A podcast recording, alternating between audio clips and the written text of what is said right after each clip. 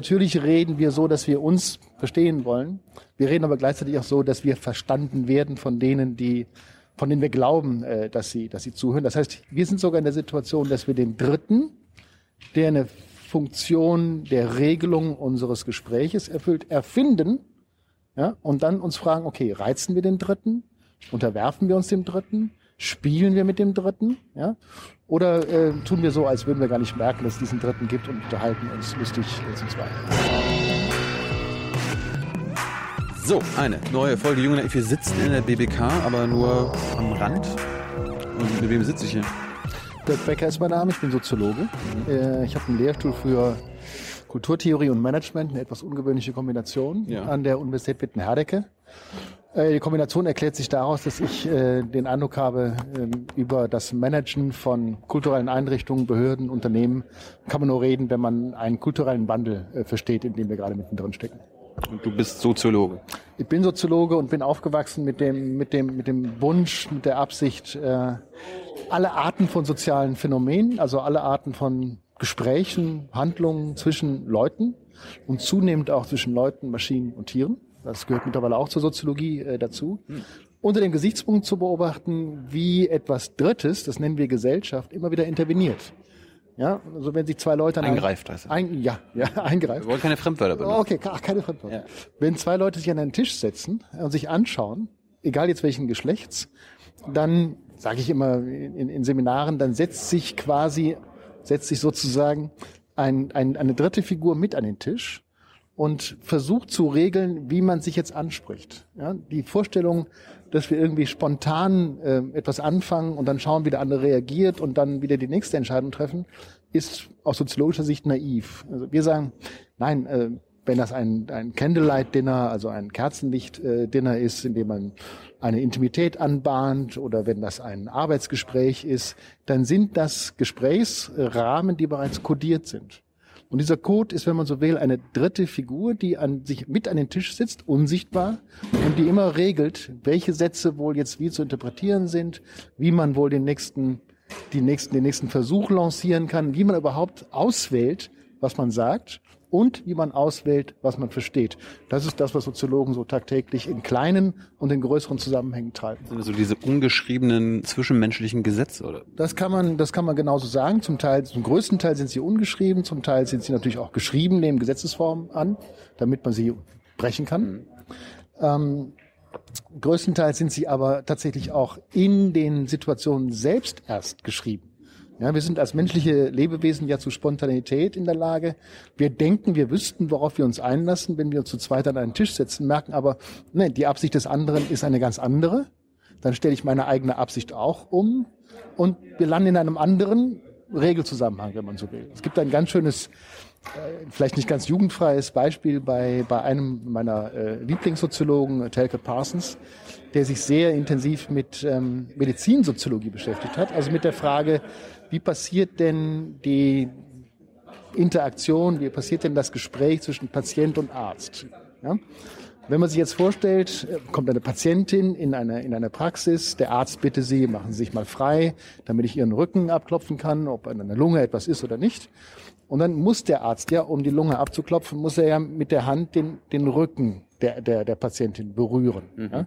So, und in der Regel hat jeder Arzt es drauf und jede Patientin erst recht, genau zu merken, wie man sich berühren kann, um die Berührung medizinisch zu verstehen und nicht etwa als ersten Akt einer Intimitätsanbahnung. Ja. Ja?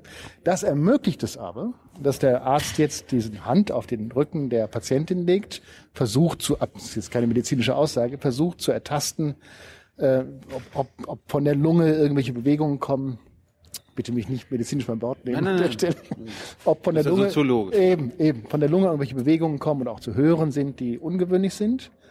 Er merkt währenddessen, die Patientin ist ihm sympathisch, verstärkt den Druck ja, über das hinaus, was äh, in einem medizinischen Zusammenhang möglich wäre. Die Patientin merkt das, geht möglicherweise ein Stückchen auf Distanz, be bewegt sich aber möglicherweise auch in Richtung des verstärkten Drucks. Ja?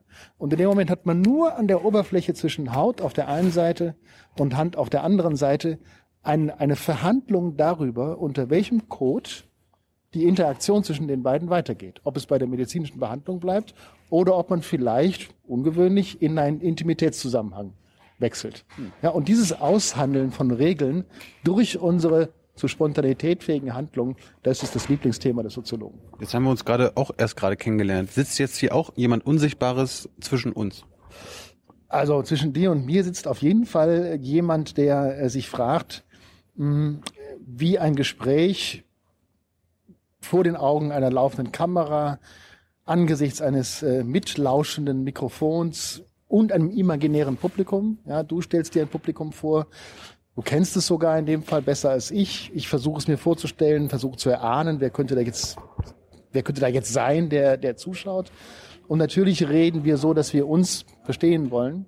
Wir reden aber gleichzeitig auch so, dass wir verstanden werden von denen, die, von denen wir glauben, äh, dass sie, dass sie zuhören. Das heißt, wir sind sogar in der Situation, dass wir den Dritten, der eine Funktion der Regelung unseres Gespräches erfüllt, erfinden, ja, und dann uns fragen, okay, reizen wir den Dritten?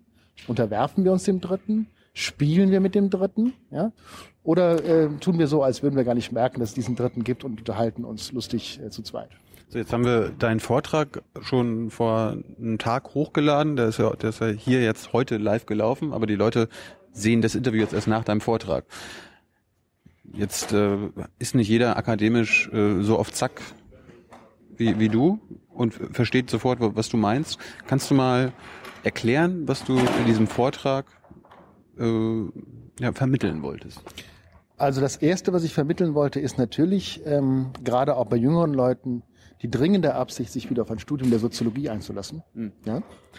Äh, sprich, also akademische Themen so zu wählen, zu besetzen und so zu äh, verbreiten, dass man Lust hat, sich auf entsprechende gedankliche Abenteuer intellektuelle Abenteuer, Soziologie ist ein intellektuelles Abenteuer, einzulassen.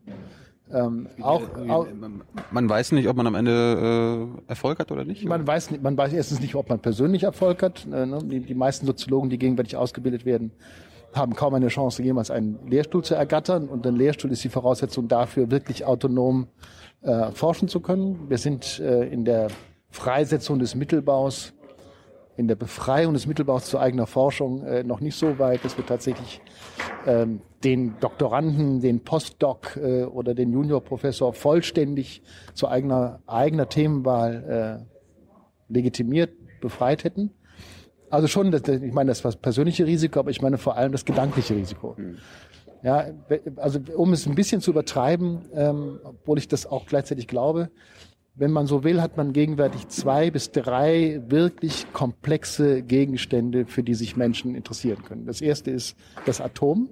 Also was hält die Physis der Welt im Innersten zusammen? Das zweite ist das Gehirn. Ja, was tragen wir Menschen da zwischen unseren Schultern herum derart, dass wir auch so Situationen wie diese hier gerade äh, bewältigen auf irgendeine Art und Weise? Und das dritte ist die Gesellschaft. Ja, die Gesellschaft ist ein komplexer Zusammenhang der Regelung von einer derartigen Vielfalt von Betätigungsweisen, von Konflikten, von äh, friedlichen äh, Verhaltensformen etc. pp. und so weiter und so fort, ähm, dass man, dass man also allein schon angesichts der, des, des Versuches, diese Vielzahl von Tätigkeiten in ein Bild zu bringen, verzweifeln könnte.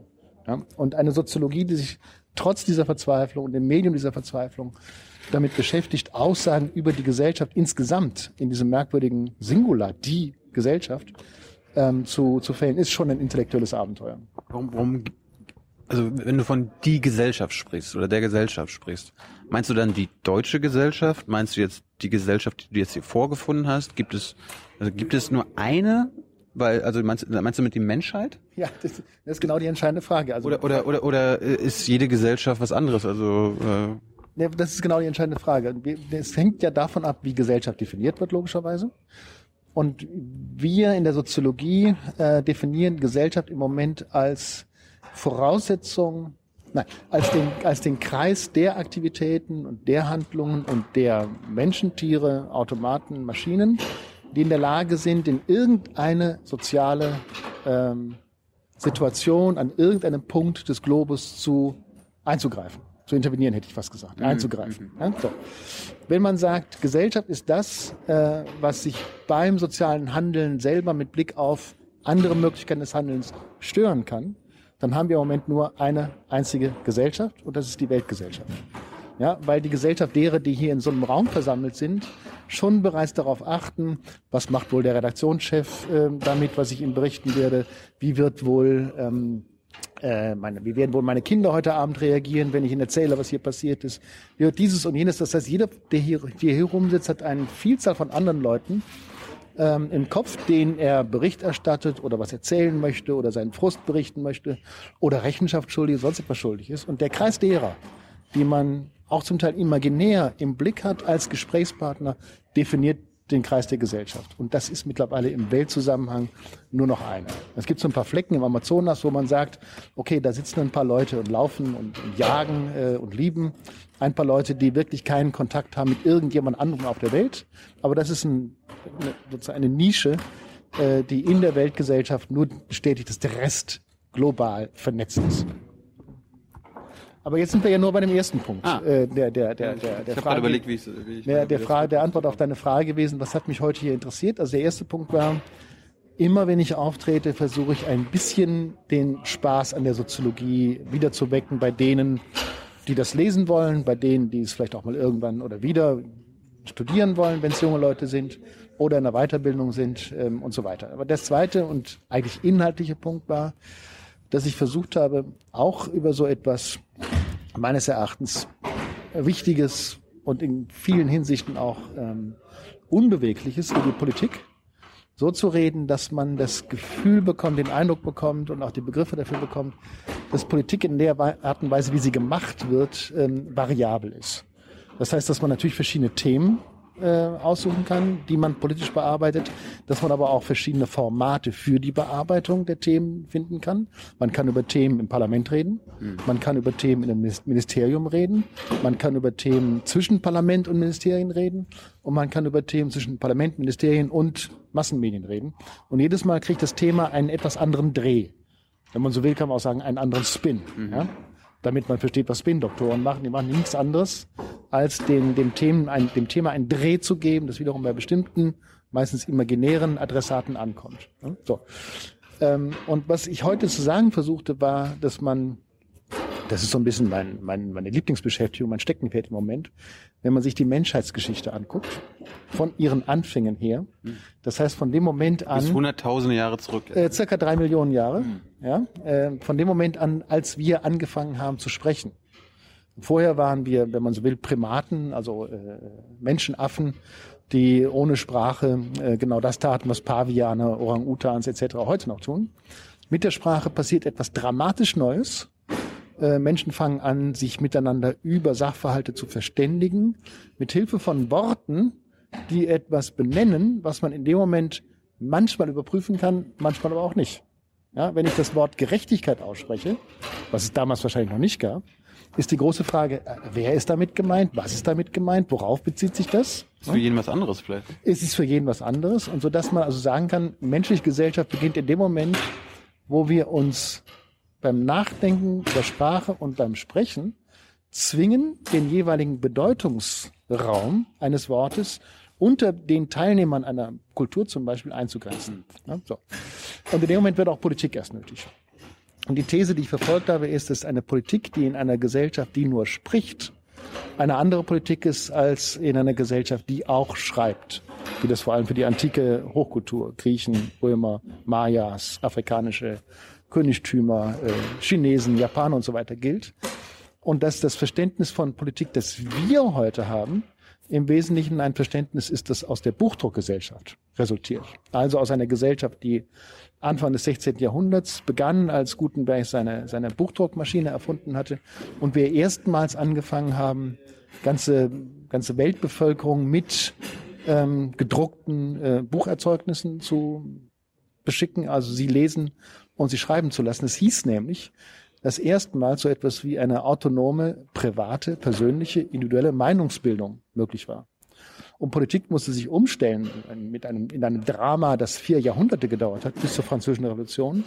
Politik musste sich umstellen auf die Frage, wie kann man denn Macht ausüben, wenn man nicht mehr wie in der Stammesgesellschaft jemanden anschaut und die Schultern etwas breiter macht und sagt, also entweder oder. Ja? Und wenn man nicht mehr wie in der antiken Gesellschaft ähm, eine bestimmte Form von, von, von Hierarchie, also Adel, Bauern, Bürger und so weiter, äh, zitieren kann, eine fast eine natürliche Ordnung simulierten, sondern wenn jeder, wenn jedes einzelne Individuum mit seiner Meinung, nur weil das Individuum irgendwas gelesen hat, ernst genommen werden muss und eingebunden werden muss in Entscheidungsfindung. Demokratie war nichts anderes als der Versuch, jedem Mitglied einer Gesellschaft zu sagen, du hast eine Meinung, du kannst wählen und du kommst durch deine Repräsentanten oder in der direkten Demokratie auch selber vor in der Art und Weise, wie eine bestimmte Gesellschaft sich auf eine bestimmte äh, ein bestimmtes Format des Findens von, von Entscheidungen einstellt. Jetzt ist der Buchdruck ein paar Jahrhunderte alt, die Digitalisierung recht neu. Führt die wenn der Buchdruck zur Demokratisierung beigetragen hat, führt die Digitalisierung dann zu quasi einer Hyperdemokratisierung? Ja, schön wär's. Wenn wir, wenn wir in einem solchen einfachen Steigerungszusammenhang wären, dann könnte man sagen, gut, wir lehnen uns zurück. Mhm ja, und machen alles, was wir bisher schon gemacht haben, ein bisschen komplizierter. Hatte ich jetzt gehofft. Dann wäre, dann wär, nee.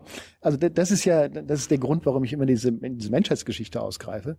Äh, die Art und Weise, wie wir auf die Einführung der Sprache reagiert haben, ist eine komplett andere als die Art und Weise, wie wir auf die Sprache reagiert haben und Buchdruck und digitale Medien. Das heißt, wir studieren diese alten Medienepochen, wie wir die nennen, weil wir, weil wir wissen, es sind immer wieder dieselben Probleme, die gelöst werden müssen. Wie zum Beispiel das Treffen von politischen Entscheidungen aber die Art und Weise, wie diese Probleme gelöst werden, ändert sich dramatisch. Ja? Wir studieren deswegen diese alten Gesellschaften, um herauszufinden, okay, welches Repertoire von Möglichkeiten gibt es, was ist davon eventuell noch brauchbar und was nicht. Und jetzt kommt der springende Punkt, glaube ich. Ähm, wenn wir uns anschauen, dass die Politik in der modernen Gesellschaft mit Blick auf den Buchdruck eine war, die von jedem einzelnen Menschen ähm, gesagt hat, dass er, er oder sie sich an Politik ab einem bestimmten Alter Frauen auch ein bisschen später als die Männer, äh, beteiligen dürfen, manchmal auch beteiligen müssen. Zumindest als Steuerzahler müssen wir uns alle an Politik äh, beteiligen. Ähm, dann ist das, dann ist das ein, ein dramatisch neues Programm gewesen, das die Französische Revolution äh, formuliert hat, nämlich Inklusion der Gesamtbevölkerung in die Gesellschaft, also Einschluss der Gesamtbevölkerung in die Gesellschaft.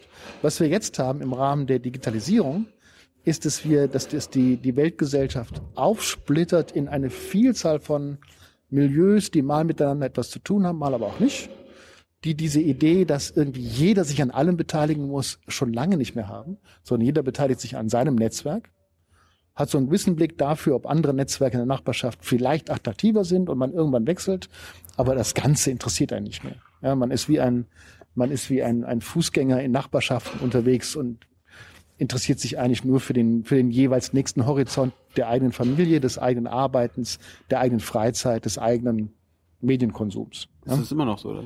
Nee, das ist jetzt nicht so, das wird, das wird jetzt so. Also unter das wird jetzt wieder das so. Wird, das wird jetzt also, wieder so. Wir, wir, wir haben über Tellerrand hinausgeguckt und jetzt, jetzt kommt der Tellerrand wieder äh, immer näher, oder? Ähm, Tellerrand, weiß ich jetzt nicht genau. Ähm, ich, nee. ich, ich meine, durch, durch die Medien und auch durchs Fernsehen und letzten Jahrhundert haben wir ja geschafft, äh, die Welt zu uns nach Hause zu holen und über den Tellerrand zu ah, gucken. Ah, okay, ja.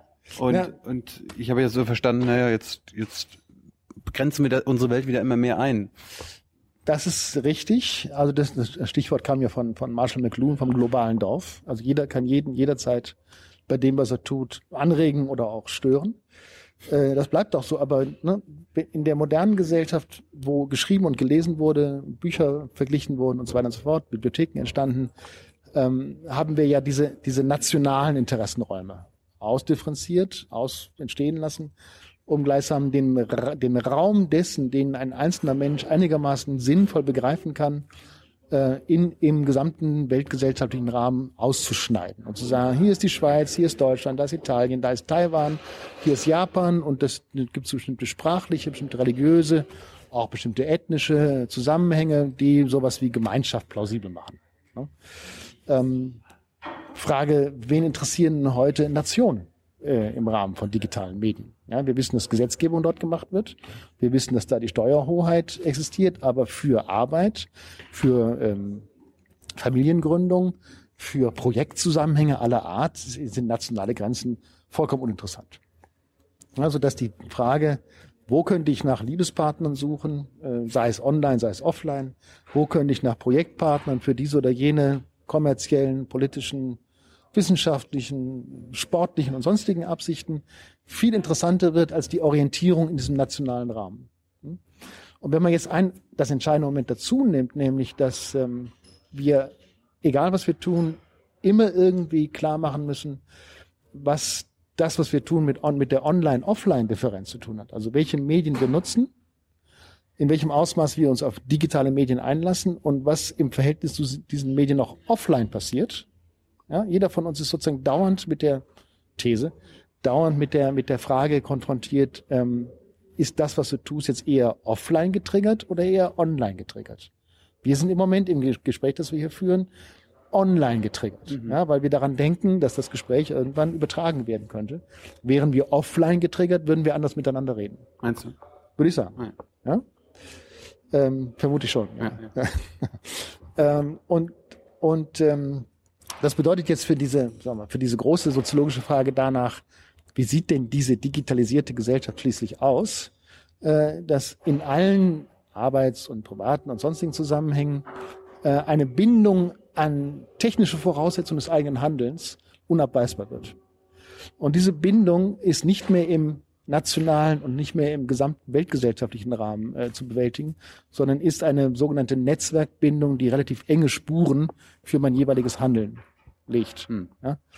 Und wenn ich das sozusagen zusammennehme, wenn ich den Bedarf an sozialer Orientierung, den Bedarf an psychischer Orientierung, den Bedarf an körperlicher Anwesenheit und den Bedarf an Bindung an technische Voraussetzungen meines Handelns zusammennehme und mich dann frage, was könnte denn die Form sein, in der das alles zusammenkommt, gepflegt werden kann, Robustheit gewinnt und eben auch wieder verlassen werden kann, dann ist die Antwort darauf, das ist ein Netzwerk.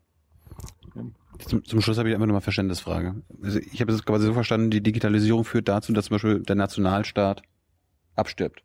Oder völlig, also irrele dass er in, dass er in seiner Orientierungsleistung unwichtiger wird.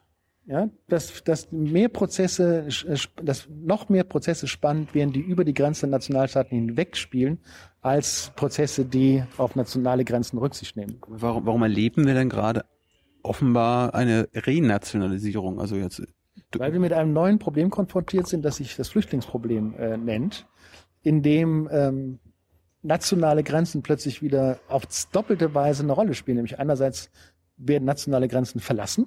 Ne? Man verlässt die Länder, in denen man es wegen der dortigen kriegerischen, gewalttätigen Maßnahmen nicht mehr aushält, die Gefährdung des eigenen Lebens nicht mehr aushält, auch der mangelnden Aussicht auf eigene Lebenschancen nicht mehr aushält. Und man versucht, in andere Länder einzuwandern, in denen dank der nationalen Grenzen ein Schutz vor kriegerischen Ereignissen aller Art gegeben zu sein scheint und in denen man aber auf einen politischen Zusammenhang stößt, der von sich behauptet, entscheidungsfähig darüber zu sein, welche Leute man reinlässt und welche Leute man nicht reinlässt. Das heißt, wir haben es mit einem im Moment neuartigen Weltproblem zu tun, das ohne die Existenz von nationalen Grenzen gar nicht existieren würde. Ja, und deswegen müssen wir natürlich auf nationale Grenzen schauen, um zu gucken, wer produziert das Problem und wie kann man mit dem Problem äh, umgehen und wie kann man möglicherweise sogar so etwas wie den nationalen Raum neu definieren, um Stichwort Willkommenskultur, Bereitschaften der Aufnahme zu pflegen, die nicht gleich mit äh, der Bereitschaft der Öffnung des politischen Körpers, also beispielsweise der ähm, Zuweisung von, von Wahlrechten, passiv und aktiv, mhm. an die Flüchtlinge einhergeht. Kann die Digitalisierung denn dazu beitragen, dass wir jetzt das Flüchtlingsproblem besser lösen? Also auf jeden Fall trägt die Digitalisierung dazu bei, dass wir das Problem überhaupt haben. Ja, weil im, im, im Modus der digitalen Netzwerke äh, genau die genau über die Wege entschieden wird, auf denen die Flüchtlinge sich versuchen in, ne, in Länder zu bewegen, die aussichtsreicher sind als die, aus denen sie sich entfernen. Ähm, die Reaktion darauf ist eher, ist eher eine Reaktion offline, würde ich sagen. Ja, es müssen die Flüchtlingsheime gebaut werden, es müssen die, die, die äh, Turnhallen ausgebaut werden, es muss ähm, mit eher mit massenmedialen Mitteln eine bestimmte Bereitschaft in der Bevölkerung ähm, gepflegt werden, äh, auf den Straßen, in den Bahnhöfen Flüchtlinge nicht nur willkommen zu heißen, sondern auch längerfristig gleichsam auszuhalten. Ne? Sodass also eine App, muss man sozusagen, eine App, die ähm, leichter, die das, die die Lösung des, des Flüchtlingsproblems leichter macht, ähm, mir noch nicht bekannt ist zumindest. Ein schönes Schlusswort. Gut. Dankeschön, Dirk. Danke. Danke, Tschüss.